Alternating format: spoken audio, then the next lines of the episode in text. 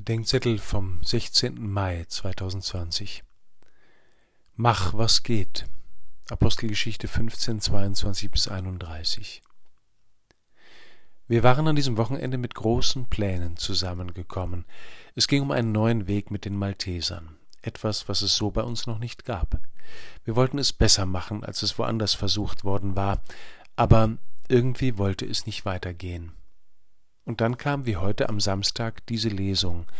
Paulus reist mit Gefährten durch Kleinasien. Verschiedene Missionspläne werden verhindert.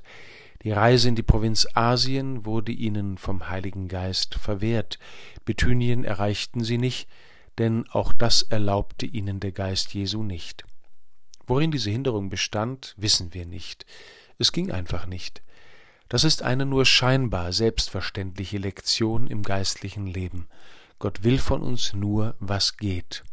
Einige Menschen empört dieser Satz, manche deshalb, weil sie was schön wäre mit dem verwechseln, was geboten ist. Andere glauben, ich hätte gesagt, Gott wolle nur, was leicht geht, habe ich nicht. Manchmal ist es schwer. Aber möglich muss es sein. Die Kunst menschlichen Handelns besteht nämlich nicht darin, das Unmögliche möglich, sondern das Mögliche wirklich zu machen. Nach Asien und Bithynien zu reisen war unmöglich.